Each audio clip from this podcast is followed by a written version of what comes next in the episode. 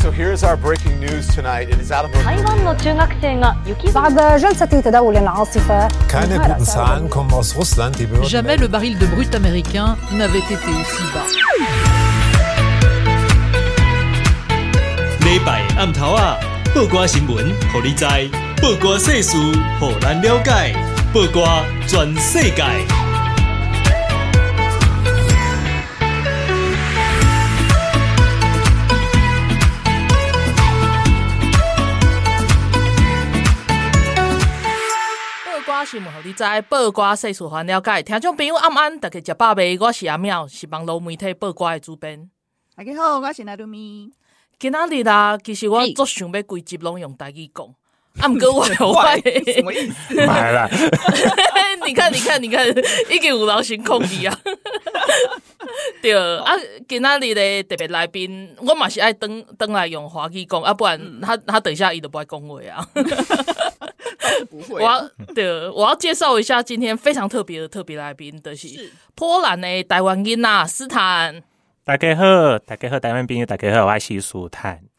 你看，明明就这个讲台语啊，但是就这样而已啊，最简单的东西啊，然后爱接来把子啊什么的，就是这种的。而且别人要讨美丽，袂使爱跳舞啊。嗯，跳舞。嗯，对，所以袂使我被用台语。因为学外语都是听比较容易上手，这样子。嗯，而且都是没有讨美啊，一定的啊，那个都是必学的。先开始，对对。这个很重要。我们先介绍一下斯坦好了，因为斯坦可能就是那个网络上大家都很熟悉哈，可是我怕有一些就是对呃，就是对网络生态不太熟悉的人，嗯，可能就比较比较不知道斯坦是谁。那你大家从他的声音也听得出来，斯坦就是一个外国人。他不是混血儿，对不对？他就是一个外国人，他是一个波兰人。呃，我是算混血儿，因为有立陶宛、白罗斯、波兰。呃，对啊，就 就但是跟跟亚洲比较没有关系的那个混血。到台湾，对对对对对对，所以斯坦是一个呃非常爱台湾的。他他的他的粉砖名称就是写那个什么波兰台湾音啊，嗯，波兰的。台湾音呐，嗯，对对对啊，所以他是一个非常爱台湾的外国人。然后，对啊，那我想要先问一下斯坦，就是你为什么没事这么爱台湾？莫名其妙。不好意思哦，第一次被这样问吧。其实非常，我非常喜欢斯坦，但是对啊，就是跟大家介绍一下，斯坦一开始就是开始关心台湾的一些，比如说政治议题，或者是。一些国际呃，就是台湾的国际定位等等这些议题是为什么啊？哎，其实讲实在话，我本来就对政治很有兴趣，对国际政治一直都是，是一直在关注，然后在看，然后我也喜欢历史啊。那、嗯、因为我在台湾住很久，大概接近十一年了，九年多。嗯，那嗯，我老婆也是台湾人呐、啊，所以我嘛是这个台湾的家赛嘛。对对对对。呃，是这样子，因为你如果是看波兰的历史啊，你如果是看欧洲国家的历史啊，嗯、波兰啊、立陶宛啊、拉脱维、爱沙尼亚、捷克，其实我们的经验都跟台湾某种程度上是很接近的。嗯、因为你如果是看，嗯、呃，台湾叫那个苏东坡嘛，就是八零年代末九零年代初，嗯、呃，前被共产共产主义那种政权统治的国家，嗯嗯、呃，纷纷把那个共产政权推翻了。对，就包括波兰啊，包括呃包包括呃捷克斯洛伐克，那个时候是捷克斯洛伐克嘛。然后呃立陶宛、的托维亚、爱沙尼亚也宣布独立，对，重新获得他们的独立，然后把那个苏联占领他们的苏联政权也赶走了。嗯，嗯而且因为嗯讲实在话，这个经验刚好跟台湾。解严，然后逐渐民主化，也很接近，就是差几年而已。而且，呃，像是台湾有第一次的那个民主选举，我觉得，然后台湾的野百合运动，我觉得也受到了欧洲国家的、中欧国家的那种启发。嗯，然后我们也算是当了一个灵感吧。对，那我觉得在这方面可以交流的东西很多，因为你看，从本来是波兰人就是不接受共产。对，也不喜欢共产党，嗯、对。共产政权，嗯、因为我们先被德国跟苏联打，没错，嗯，然后算是又一次被瓜分了，对，然后苏联把他的那个共产政权强加在我们身上，连波兰的呃那个时候叫做波兰人民共和国，是不是？嗯、就是 有中华人民共和国，那时候有波兰人民共和国，哎，呃，就是连那个宪法都是史达林亲自批改的。嗯，是达林亲自去呃去去改的。而且其实波兰人一直都是抗议啊，一直都是反抗，一直都是不满。对，因为波兰也算是一个宗教的观念还蛮深的，我们是天主教国家，然后我们也是很个人主义。嗯、其实你如果看波美关系，波兰跟美国之间的关系，嗯、呃，在美国目前来说有一千万波兰人，波兰血统的人，嗯、然后。呃，美国独立战争，嗯，有非常多的波兰的英雄，嗯、就是帮美国获得独立。嗯、波兰一九一八年重新获得独立，也是在美国的很大的支持之下。我们本来亲美，我们本来跟美国的关系很深，我们本来很个人主义，我们有呃很多保守派啊，我们价值观也是比较属于这种的，就是不希望。会有一个境外政权来治理，嗯嗯嗯、然后对我们说三道四，嗯、这就是、嗯、这这就是波兰人的那个精神嘛。嗯、那台湾也是啊，嗯、二战之后，台湾人也没有说我们要国民党啊，对不对？对、啊，也没有说我们莫名其妙，我，我们要被被占领啊，我们要成为什么、呃堂堂正正的中国人啊？本来不是这样子嘛。那对因为这样子，台湾还戒严是世界上。最近被叙利亚打破的那个记录嘛，三十八年的那个戒严，嗯 okay、所以就是这个独裁政权对台湾非常的狠，对啊，就是相较于。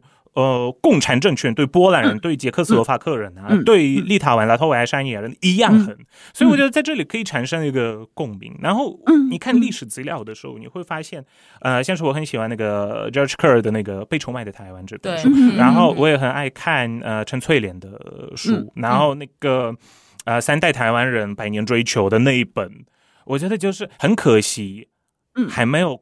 够多台湾人看过这些书籍，嗯、这是真的，因为这是、嗯、这是台湾人的历史，然后很多台湾人不知道，对，然后反而就是被迫接接受那种中华民国的那种历史观，嗯，对，没错。那所以我也觉得，其实可以分享经验，然后要让台湾人知道，台湾不是孤单的，对，台湾朋友其实很多，但是就是要让欧洲的朋友。美国的朋友更了解台湾，然后让台湾更了解、更更去关注、更关心，尤其是中欧国家的历史跟政治的环境。因为讲实在话，台湾如果是看国外政治的话，大部分都是关注啊，就比国家的本嘛，就是这两个国家嘛，大部分都是，对对对对，不然就是中共嘛，就是东欧的一些独立史很值得台湾中欧。对啊，对啊，中欧，中欧，中欧，中欧，对对对，这个这个一定要改，嗯，这个这个，你每次跟波兰人讲东欧，我我们会不高兴。啊，因为我们不是东欧，我们是中欧，中间。的中，对，中间的中，对。对对，很可爱，因为东欧就是东欧就是俄罗斯、乌克兰、白罗斯这三个国家嘛，那波兰呐，呃，或捷克啊、斯洛伐克啊、匈牙利啊，甚至奥地利，然后德国看。有些人也把它纳入成那个，因为德文里面有个叫做 Mitteleuropa，就是那个中欧的一个一个概念。那波兰也是这个这个的一部分呢。因为其实你如果是看从宗教，然后文化跟价值观跟东欧国家是有点不一样。对，因为对波兰天主教国家，然后东欧国家是以的东正教为主了。对，本来就是不太一样的东西。确实，好。不过就是还是话说回来，就是斯坦因为。蛮了解台湾，也了解台湾人，所以你不会觉得说台湾人的个性真的是很，就是就是很随，我我必须要这样说，就是很随便，就是好像脑中，我现在脑中出现了大概十个负面的词，但是都不能讲。对，就是我我意思是说，很多会想要革命，或者是想要成为独立、成为自己国家的，他们就一鼓作气把它做到底。Uh huh. 可是台湾其实没有，你会发觉到了某一个程度，就是政权。翻过去，比如说国民党没有继续执政之后，他们就觉得，哎，之后我们就是民主国家了。然后之前，然后民主国家，我们就现在这样子就好。如果我们再进一步的话，我们可能就会被隔壁的敌人打，我们可能就被中国打，我们就可能就怎么样。然后就说回来，就会觉得说，反正现在这样也好好的嘛，我们也还是可以出国。然后我们也还是可以跟其他国家贸易，他们就没打算做到底这样子，就觉得那种那种闷声发大财嘛，就是那种想要低低调。对，可是 对于很多很多念法法律呃法律，然后国际法的人，嗯。嗯、或者是会想要在意这个国家体制的人来说，其实是很痛苦的。对，因为他就是卡在一个、嗯、一个一个状态中间，没有办法，没有他他又不是一个国家，他不是一个正常的国家，嗯、应该这样子说。啊、呃，我觉得是可以这样子讲，因为这个东西也是跟台湾社会上目前还缺乏一个共识有关系。嗯、那缺乏共识的问题是，嗯、第一个国民党的教育改革造成的，嗯，然后就是那种大中华的那个历史观跟价值观而造成的洗脑教育，然后戒严。波兰也是有戒严，但是波兰的戒严没有到三十八年那么久，嗯，然后你住在那种长期的那种恐惧之下，嗯，你住在那种恐恐惧之中。呃，像是，呃，我如果看我岳父母啊，他们也是那种、嗯、不要讲政治啊，啊，对啊，对对对，老一辈的台湾人其实都会讲，对，嗯、很多人会害怕，嗯，然后有一些人就是习惯性投给国民党，对，就是跟你家人投给国民党，他就是也就是投给国民党。那当然，在台湾也有一个以前在党国体制有利益的阶层的人。嗯那他们也是习会习惯性投给国民党。那呃，这基本上在台湾整体社会来说，就是大概呃百分之三十左右，就是三十以上。嗯、其他人就是透过媒体宣传呐、啊，然后就是所谓的那种摇摆选民啊。所以缺乏公示的这个东西，我觉得还蛮。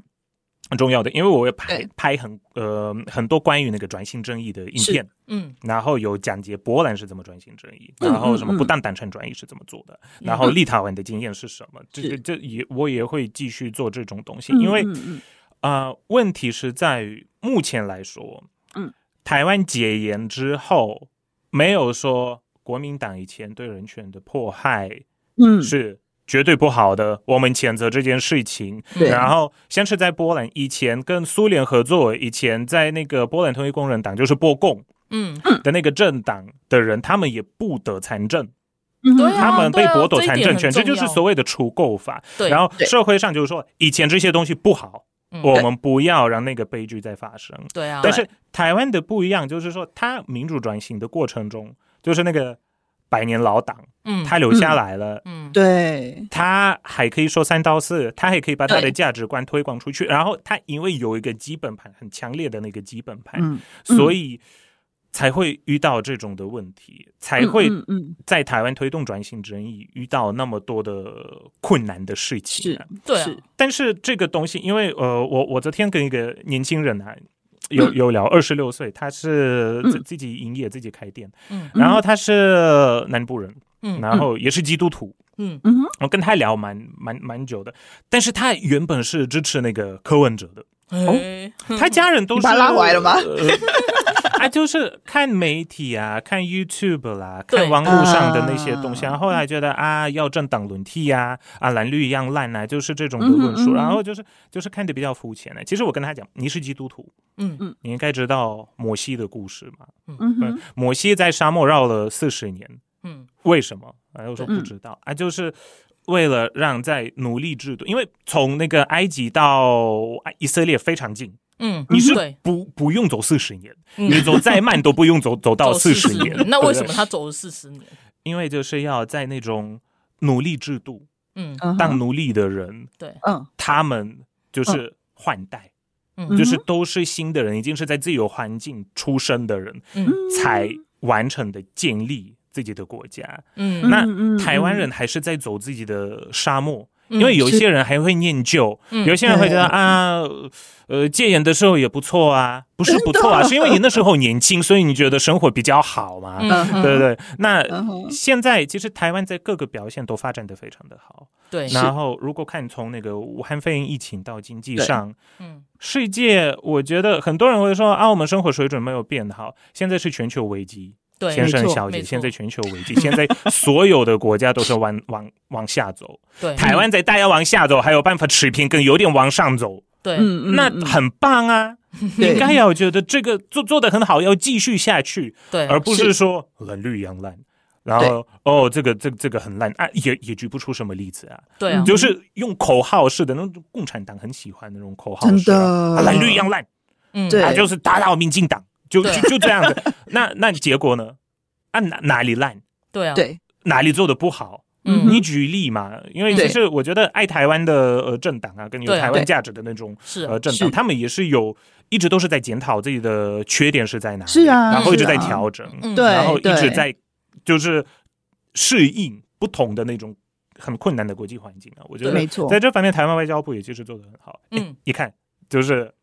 那个逐渐的往那个，对对对对对，就是其实我之前有跟那个也是比较支持柯文哲的人有聊过，然后他就说，你会说现在的政府没有不好，那我也问你阿北有什么不好？就是他就是会觉得说，其实柯文哲也是被声明所害这样子，然后很多人都只是批评他。那我说随便讲随便讲都一大把吧。我问你，就是我我就问他嘛，我就说，比如说大巨案为什么从弊案变成不是弊案？变政绩，对啊，而且而且他一直放行让他继续盖的时候，他并没有好好跟人民说，诶，他就是自己这样子偷偷来，就让他们做完。那那些弊案呢？而且这个话是柯文哲自己讲的，诶，然后他还偷偷去密会，好，对方说不出来。然后还有一大堆莫名其妙的政绩，像他那时候也说 O bike 比 U bike 还好。嗯，然后那个 O bike 怎样怎样，结果因为 O bike 不用停那个 pole 嘛，嗯，然后就是他就是到处丢这样子，骑到哪到处丢，结果变成很多社会问题之后，然后那个车又不好骑，结果造成一大堆的巨型的垃圾，对对，然后到最后那个东西去哪了？有人知道吗？不知道，他可能还被藏在某个地方的仓库，跟山一样高的地方这样子。对啊，对啊，那这个不是台北人的钱吗？然后更不要说是一大堆什么行动派出所、什么口罩贩卖机，然后一大堆莫名其妙的政策。然后新北市那个塞死人的那个什么耶诞城，大家板桥人都称为 阿庙最有感，因为阿庙住板桥。对啊，然后那个沙诞城，我真的是对梦夜。然后所以就是不管是蓝的还是白的，他们执政都已经告诉你已经有多烂。多么的影响到每个人的生活，就算你不要讲那个政治面，光是内政面就已经够烂的。然后对方被我问的哑口无言，然后我说：“你不是很了解阿贝吗？那你告诉我，我我刚刚哪里有讲错？”嗯嗯嗯，对啊。然后我我到后来觉得他们的那个认同，其实真的是很接近像宗教式的，对，然后口号式的那样子的宣传，我就觉得。我就说弟弟啊，你要好好想一想，思考一下，因为这个是你未来的人生这样子。嗯、然后好，那我们现在先休息一下，然后我们等一下回来再继续跟斯坦来聊。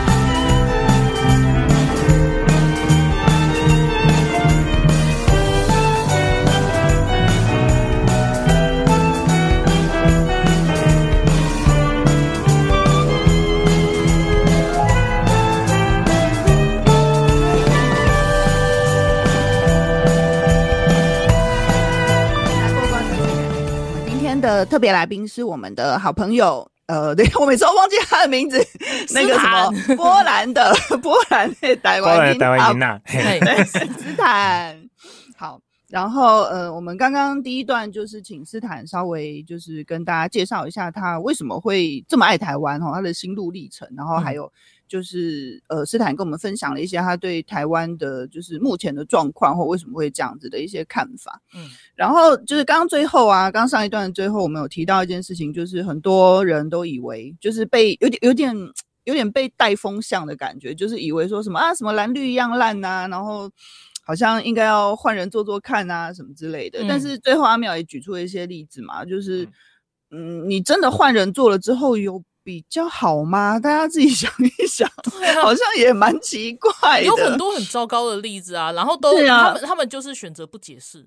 对，然后而且其实刚刚阿妙在举那些例子的时候，我心里一直在想说，你不要说柯文哲的支持者了，就连柯文哲本人，他在上，就是他之前不是上谢震武的节目，然后最近近期上一个范奇斐的节目，他都没有办法解释啊。对啊，他本人都没有办法解释，他的支持者应该也没有办法吧。嗯，一个没有办法捍卫自己政绩，我我其实不叫那个叫政绩啊，这里自己施政过 不是鸡嘛，对对，自己施政过的历史，自己都没有办法去解释的。人，对，你要怎么信任他？对啊，然后那个就是关于民众党，还有最近其实也还有一件事情哦，就是他们的副总统候选人吴欣莹小姐的一件事情哦，那。因为这件事情我们还非常的希望斯坦来评论哈，因为就是斯坦站在一个就是外国人的立场哦，你这国际上怎么看这件事情？我觉得我等一下可以请斯坦好好的说一下。好，那这件事情前因后果大概讲一下哈，就是呃有一个那个联合国气候变化纲要公约哦，呃就是那个英文的缩写是 COP 哈 COP 呃 twenty eight 哦第二十八次会议。然后在十一月三十号到十二月十二号在杜拜举行哈，那这个就是呃国际上对于那个气候变迁，就是环境哈，然后呃气候啊议题等等，就是大家来那个讨论一下，就是看怎么样对地球比较好哈，比较环保这样子。总之就是简单讲就是这样的一个会议嘛。那世界各国当然都会派人去参加。那台湾呢，就是有那个就是呃我们的环境部长，然后率领了那个很多立委哈去参加这个大会这样子。好，那。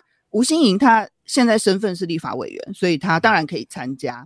可是呢，他最近因为就是台湾的那个呃选举已经登记了嘛，吼，那所以他现在有一个身份叫做副总统候选人，哦，他的这个身份非常的敏感。那中国他当然，如果你是立委的话，搞不好中国还不会那么。就是用力的去打压你，嗯，可是重点是吴欣颖的身份是所谓的副总统候选人，总统哎、欸，中国怎么可能 会承认或者是呃接受你一个什么台湾你要是领导人啊，你怎么可以是总统这样子？嗯嗯，然后中国就很生气，好，那中国就用了就是各种方式去打压那个整个台湾的代表团这样子。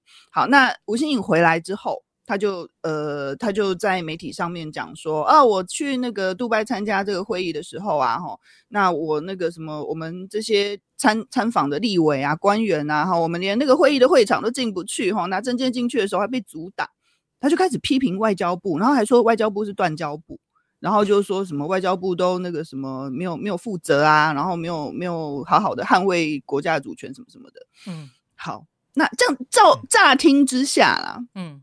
我觉得如果没有细想的话，可能乍听之下会觉得说，哎，对啊，那外交部做了什么？嗯，对不对？大家可能都会这样想嘛。可是事实上，其实并不是他讲的这样子，对不对？当然不是。那斯坦对这件事情的看法是什么？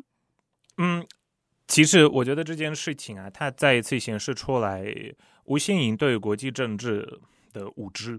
对，嗯哼，对，跟就是不会做人的那种。行为吧，我觉得，因为讲实在话，所谓的那种星光公主，她一直习惯性的把所有的东西都是用钱来解决。阿林走马五级啊，但是你要把钱哦跟那个跟中共比啊，嗯，对，啊，中啊比那个卡五级嘞，所以如果要比谁谁能用塞钱的那个方式来解决问题，那那中共最厉害嘛，对啊，所以台湾现在它存在这个非常的不友善的环境，嗯，而且在这里真的要说，台湾的外交部很认真，做的事情也都是非常的全面，而且还让呃台湾在那些国际组织，尤其是联合国，哎。联合国这个、嗯、这个组织，我个人评价，我觉得是一个很糟糕的组织。没错，因为也是被很多国家直接被中共收买，是啊，然后很多主张的价值，对，根本就是骗人的。而且联合国下面的组织，嗯。嗯，在面对独裁者，在面对在面对强权的时候，也会呃讲难听点龟缩，对，就是完全不敢作为嘛，嗯嗯，完全不敢作为。那再加上这个组织安理会里面有中共跟俄罗斯，这个很荒谬，有否决权，对对，其实是一个很糟糕的那个环境。对，现在俄罗斯侵略乌克兰，联合国也不敢做什么啊？为什么？因为因为那个俄罗斯是那个安理会成员国啊，对，太好笑了。中国也是，而且安全理事会那个安全在哪里？对啊，嗯嗯，两个最制造危险的，对啊，风险最大的国家，对啊，是啊。然后屠杀乌克兰人，就是实际因为联合国成立的其中一个原因，不就是说 never again 嘛？我们不希望同样的悲剧再发生。那个时候我是在讲那个犹太人被屠杀的事情。那现在你可以这样子屠杀乌克兰人，然后联合国却不作为，所以这种，但是同时。联合国也是一个国际上的一个最大的交流平台。是，你要走出国际，你要跟其他国家往来，你不得不跟那些很糟糕的组织往来。所以这个环境对台湾人来说是非常不友善的。然后台湾就被带，所以在这里是台湾外交部的厉害。嗯。你被打压，你还有办法实质参与？对啊，嗯嗯，你还有办法，就是让全世界知道你对这个世界的贡献是非常大的。嗯嗯，我觉得大于世界上的百分之八十国家，因为台湾在永续发展呢，在人权方面呢，很多突破性的事情，是是，而且是全世界都是在关注跟关心台湾。那这种时候，吴欣盈小姐，嗯，她做什么？嗯，骂外交部。对啊，真的。哎、啊，你炮口对那干嘛？而且他一开始去那里就很高调，对你他没有想到的是说，其实外交部可以一开始就去实质参与。刚刚斯坦有讲到很重要的点，其实我们在国际场合上，如果不是有美国、日本在后面相挺的话，我们很多国际场合其实很难实质参与。对，然后在然后甚至美国把他们写进他们的 NDA，他们每年最重要的法律法案里面，就是要推动台湾参与。国际组织，嗯嗯嗯嗯，那我们也实质去参与了，但是问题是，这个过程还是要尽量低调，因为还是会中共的各种打压。结果他一开始去，他他大公主的就在那边很高调，嗯，然后人家又宣布说他要去参加，是啊，低调出席，实质参与了，是啊，是啊，是啊，重点还是你去那里做了什么，然后了解现在最新他们在讨论的点在哪里，对啊。虽然我们之前也有批评过 COP 二十八，其实没有很多实质的东西出来，嗯、或者是说那个有一点像是环保界的大拜拜那种感觉。但是你不能把自己的关系跟联合国没错旗下的组织完全搞烂啊！没错，因为你看他其中一个联合国的官员还忍不住骂，对，说什么 “You betrayed my trust”。This is not what it was supposed what what it was supposed to be. You shouldn't be here. 你背叛了我们的信任，这不应该是这种的状况啊！你不应该出现在这里，就是直接这样子被打脸。那以后跟其他组织的往来会不会受到影响？对啊，多多少少都会啊。我那时候看到这个新闻，我是觉得他怎么可以没 sense 到这个地步，或者是说刻意故意到这个地步？而且吴新颖不是网红。柯文哲也不是网红，因为讲实在话，他真的不是吗？呃，但是你看他做了八 八年的那个台北市市长啊，而且变康多少次啊？对，从那个现现在超越葛莱仪嘛，对对，还说哦，葛莱仪是支持我我出来选，没有这回事，他反而说中共知道你是什么人，对，是觉觉得大家大家看不懂英文吗？还是怎样啊？然后他英国人送他怀表，他说哦，送中。那那也也是很丢脸的事情。对，然后呃，他的党的那个，嗯，他们不是有写一个什么 “vote white, vote right”，投给白的 正确的什么选择？这就是一个三 K 党的一个标语的东西。对对。然后那时候赖香林还去艾特川普，跟他说：“ 哎哎，他是那个，他的意思不是这个意思，我莫名其妙 把川普也扯进来了。”对。然后呃，超瞎。现在他。同时，他也是很喜欢把别人的那个，把自己的话塞在别人的那个嘴巴里面。这不是格莱伊的事情，不是第一次。以前他有拜访波兰，他有跟呃呃波兰总统前总统华勒沙见面嘛？对啊。那问题说，他说哦，跟他有聊专心正义，而且华勒莎跟他讲什么专心正义要有顺序。先做这个，再做这个，再做那个，再可以完全的专心正义。问题是说，我看了华乐莎的书，嗯，我看了他的演讲，嗯，我看了他以前所所所讲的东西，他从来没有提过专心正义有那个有顺序的，但是他只是没出来打脸而已啊。对，葛莱仪是出来直接啪啪啪给他巴掌啊，但是。我觉得这种东西讲话不负责，嗯，没错，在国际上各个场合啪扛，然后在台湾的台北市市议会，他也不是有讲哦，西藏的喇嘛自焚让中共很困扰，就是也不有有有完全不懂，完全不懂那种国际礼仪，完全不懂人权。然后他周围的人，从赖香林啦、蔡碧蔡碧如嘛，对，然后吴欣颖啊，也都是这样子。吴欣颖这个人。呃，跟他们的政党的所有的人像跟高火安一样傲慢，对，觉得自己什么都懂，嗯，对，林走骂五级，嗯，啊，你就厉害啊。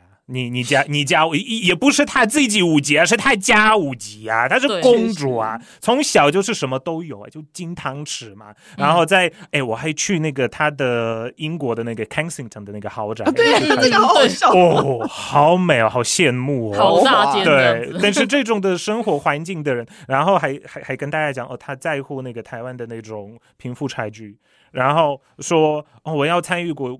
国国际会议，然后我我一直要说我是副总统候选人。那问题是说这种事情，你要看那个环境友不友善了，你要看什么时候适合，什么时候不适合。你可以讲，你可以骂那些组织。如果你是网红的话，如果你是企业主的话，也可以。你如果是平民百姓的身份，但是你不要把国家，你不要把国家扯进来啊！对啊，哎，台台湾人做了什么坏事？为什么要把你那个吴欣盈这样子在国际上的地位这样子搞砸呢？嗯、对啊，对啊，我我也是这样子看的。对，你谁呀、啊？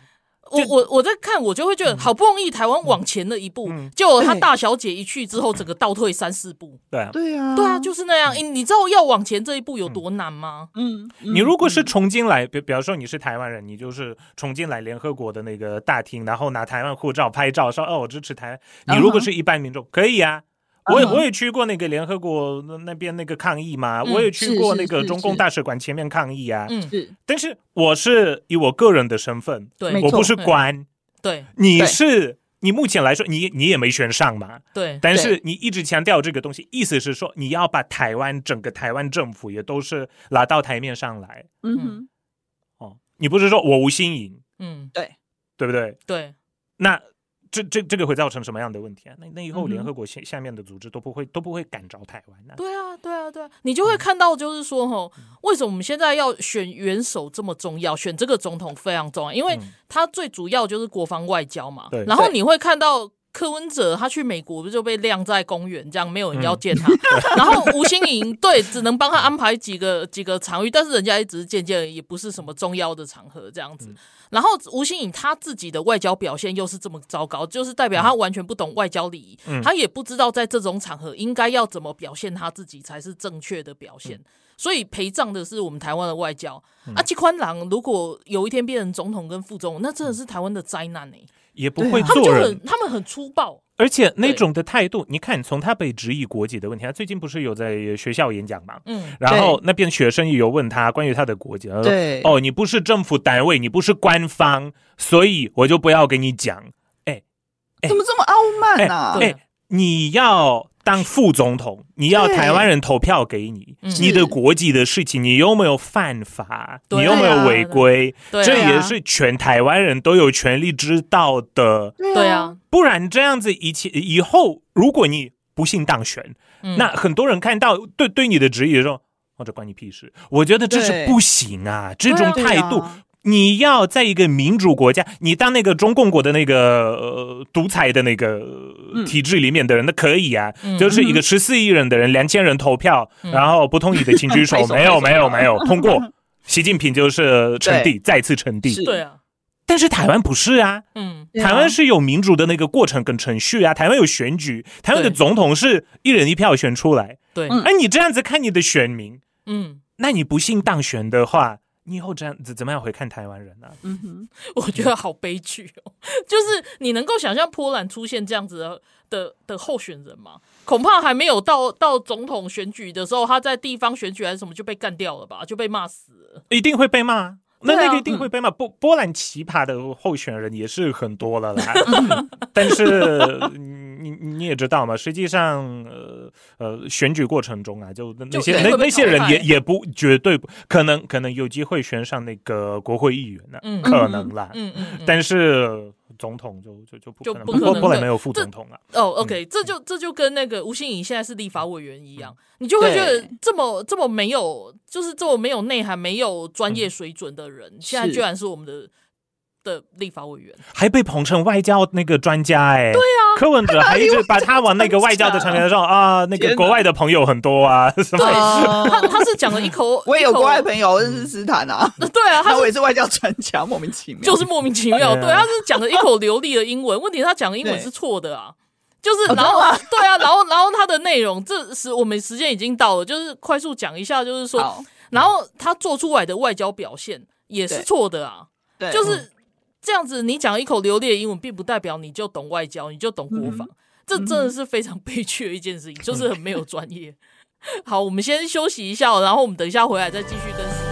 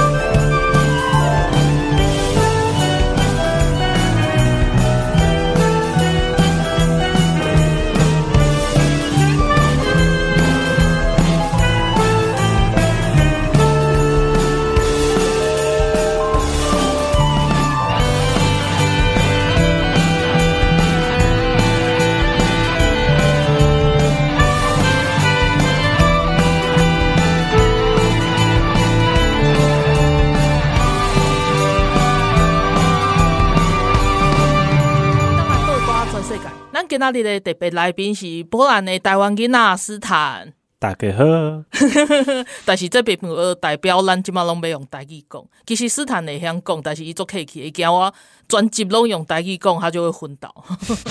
还是啦，我的台语不好呢。但是没人偷偷做搞没，恁爱登去听，那无听到头前的诶迄个内容，你爱登去听，很值得听。啊前前面哦，斯坦跟我们聊了为什么他这么了解台湾，然后也这么在意台湾的政治这样子，然后在。前在第二段，我们讲了，就是最近吴欣盈立委，他他同时也是民众党的副总统候选人，嗯，然后他有这样子的双重身份，他去到杜拜参加 COP 二十八，这是一个全呃联合国联合国层级的全球的环保的一个。大拜拜会议，一个会议很重要的会议了。你应该要说人家大拜拜，对，因为我我实在是对他们的结论很不满意。好的，然后 不管怎么说，这是一个很重要的环保环保层级的会议，然后他也制定很多的标准，都在讨论这些意义。啊，本来本来那个我们的环境署，哎，现在是环境署嘛？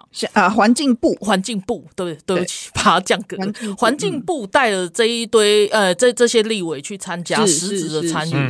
这个其实是非常重要的一个外交突破，没错。那我们的社会讨论其实应该都要聚焦在说，我们接下来的环保标准应该要怎么走，还是说，就就包括从四年前的那个那个公投啊，就是那个公投的议案，那对。早交比较重要，还是天然燃煤、天然呃燃气、天然？就是外移这个比较重要，是是是就是这些这些讨论是实质的讨论。那为什么台湾需要这样子做？那为什么就是国际的国际的厂商来看，我要投资台湾的时候，是不是有符合应该要有的环保标准啊？这个是环保标准是什么？为什么这些事情很重要？这本来应该要是台湾社会在讨论最重要的议题。结果呢，吴新颖这样一搞，结果我们都在都都变成在在讲他那个破坏破坏这些外交。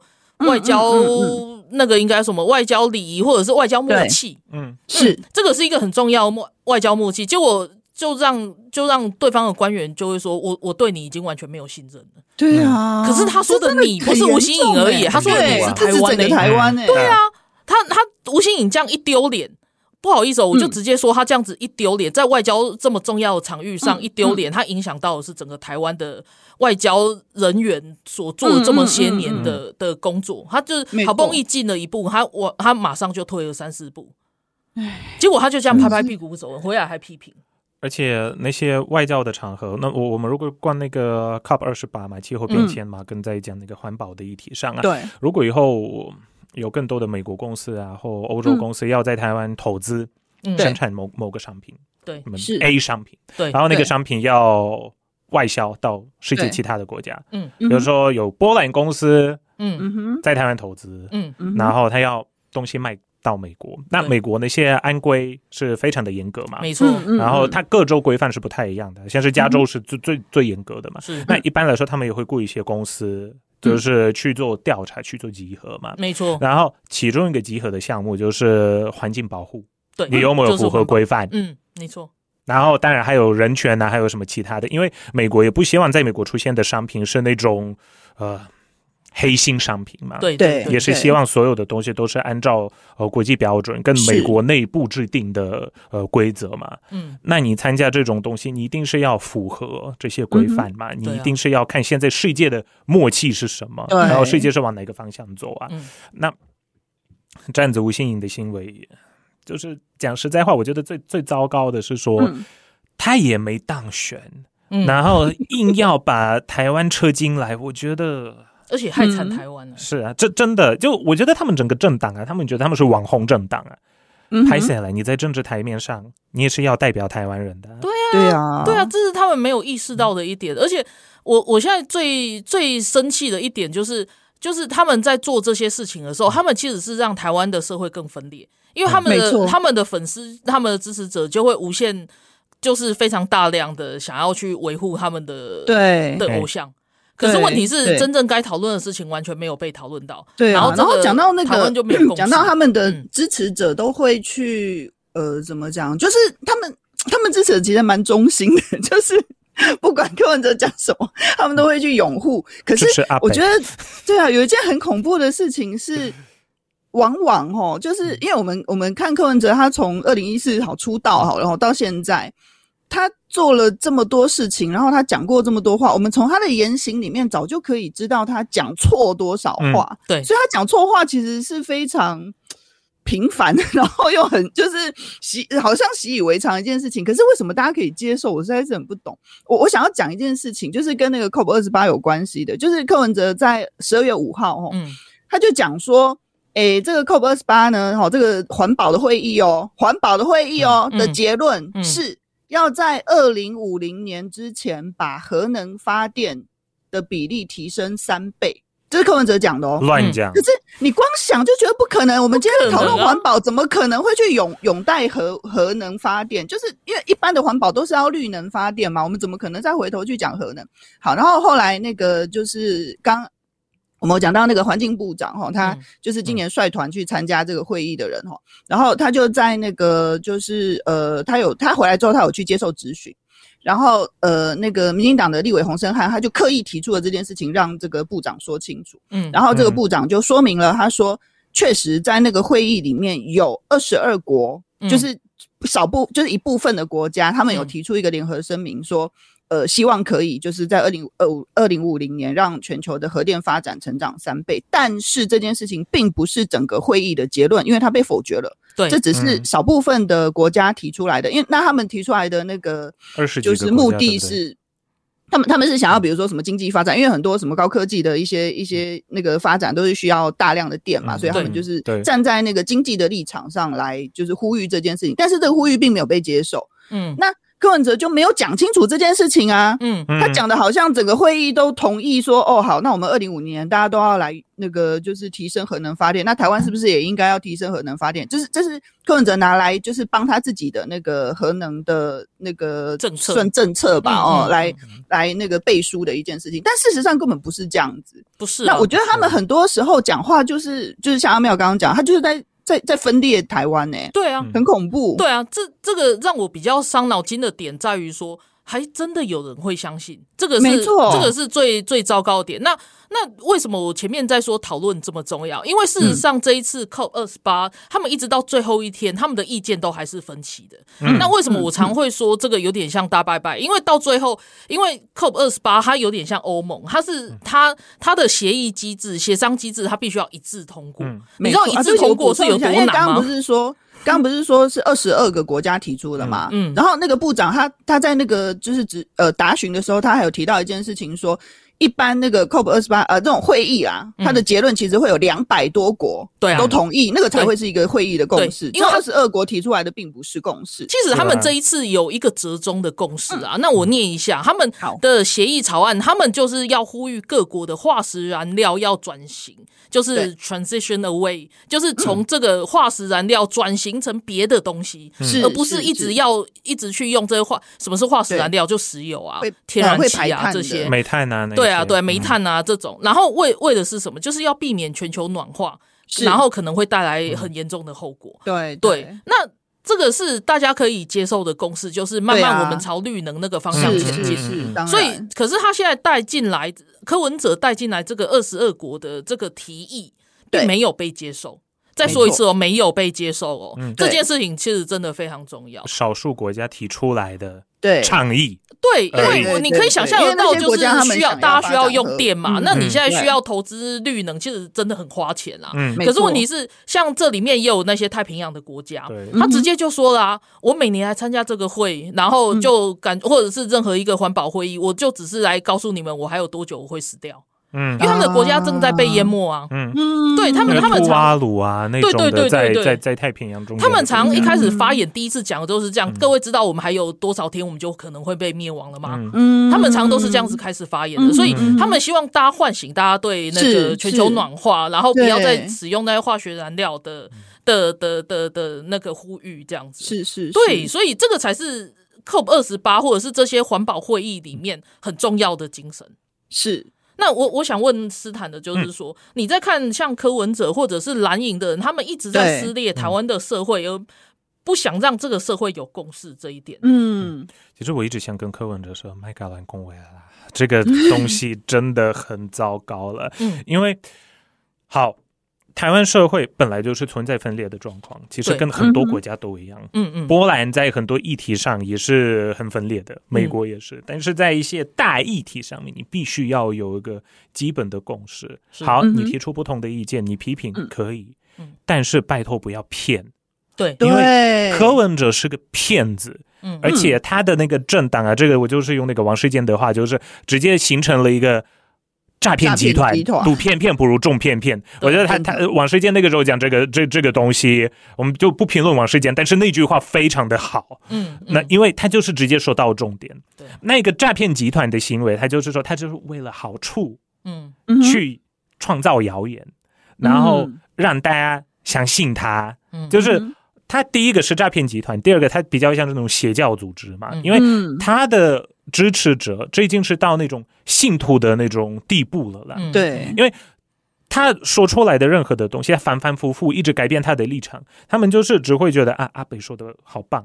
但是我我们要了解一件事情啊，蓝营的或白营的，他们非常的懂得操作媒体，嗯、然后他们也懂得现在的那种媒体的那个状况。是那。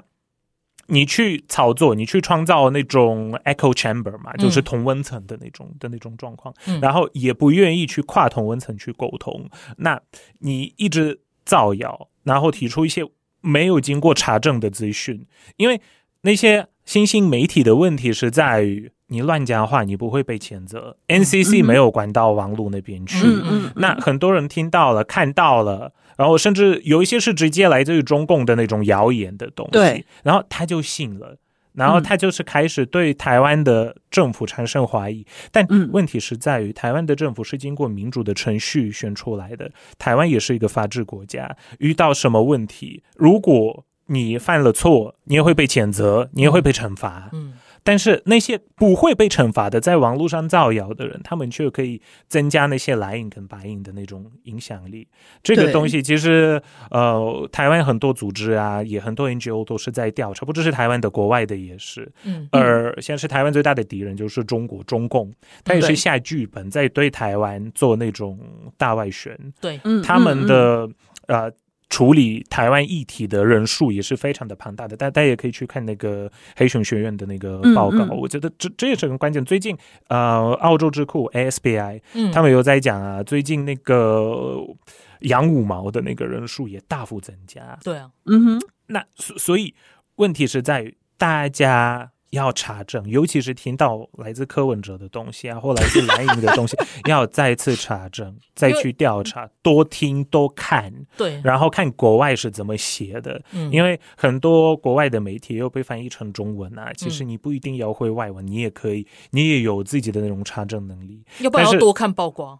没错，没错，要多看报瓜。我在报瓜也有写文章，对，一定要多看。然后呃，多听嘛，也要多听 podcast，也多听那个宝岛联播网啊。很多台湾的那种呃媒体是做的非常的认真。嗯，那在这时候，台湾比较比较困难的东西，这些东西是要反击，嗯，这些东西是要反驳。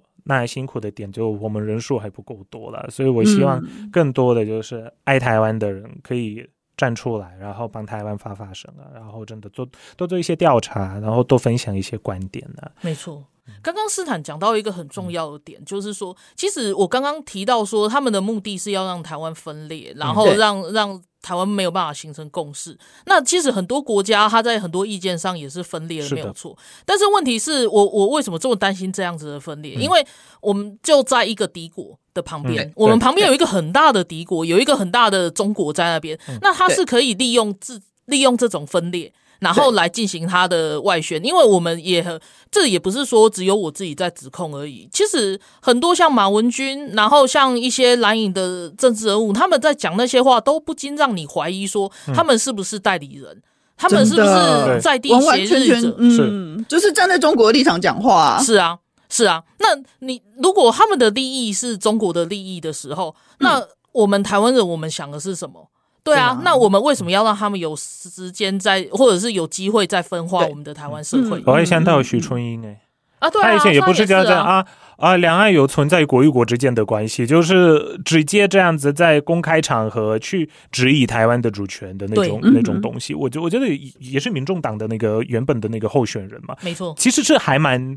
就是这个东西就是细思极恐了啦。嗯嗯。那呃，我觉得你看这个东西，乌克兰也有经历过类似的事情，因为乌克兰呃当年的那个社会也还有有缺乏共识，就是要怎么对待俄罗斯。他们也有那种呃比较亲俄的那个政党，蛮多的，也很多是直接拿那个俄罗斯的钱啊，像像那个什么梅德韦丘克，他就是呃普京的那个亲戚嘛，就是跟他买几买几的嘛。那。然后他也有那个很多的媒体在他的那个下面嘛。呃，就是我就是跟他说啊，呃，有有一点像乌克兰的蔡衍明嘛，就是那种亲中媒体，然后就是一个很大的媒体集团，而而且最后乌克兰也一样把他给禁止了嘛，对，然后禁止了之后，他到网络也成为那个乌克兰的那个网络上的最大的那个政治性 YouTuber，就都一样的，有有点像嘛，嗯、对，那。俄罗斯侵略乌克兰之后，二零一四年的时候，嗯，不是二零二二年，乌克兰就是有有了开始有了共识，发现啊，代理人要怎么处理，帝国要怎么处理，我们要不要说俄罗斯是帝国？他们真的把俄罗斯列为帝国，然后俄罗斯一男没有办法进到乌克兰，然后来自俄罗斯的那种企业啊、投资啊都要特别的审查，就是要谨慎看待敌人，要非常的谨慎。对，那台湾在这方面，我觉得你看附近的国家，你看。世界上有那么多的例子，嗯。嗯，就乌克兰的血淋淋的例子，就是给你一个呃，算是一个教训，没错，就是远离敌人，增加自己的那个防卫能力。讲实在话，如果乌克兰。他当年还有什么？如果呃还有核武器啊，如果他有那个很强的那个更强的军队，俄罗斯根本就不敢打了啦。没错，斯坦斯坦给我们一个非常重要的结论，就是我们要远离敌人。当然，地理上我们没有办法把台湾再往东游一游出去一点这样子，但是我们在心理上、在现实上，一定要跟我们的敌人保持距离，而且要认清敌我，这是最重要的一点。好，今天非常谢谢斯坦来上节目，很可惜时间真的很短，对啊，下次再来，而且我们以后还可以连线。对，感谢大家，谢谢谢谢斯坦，谢谢大家收听，拜拜，再会啦。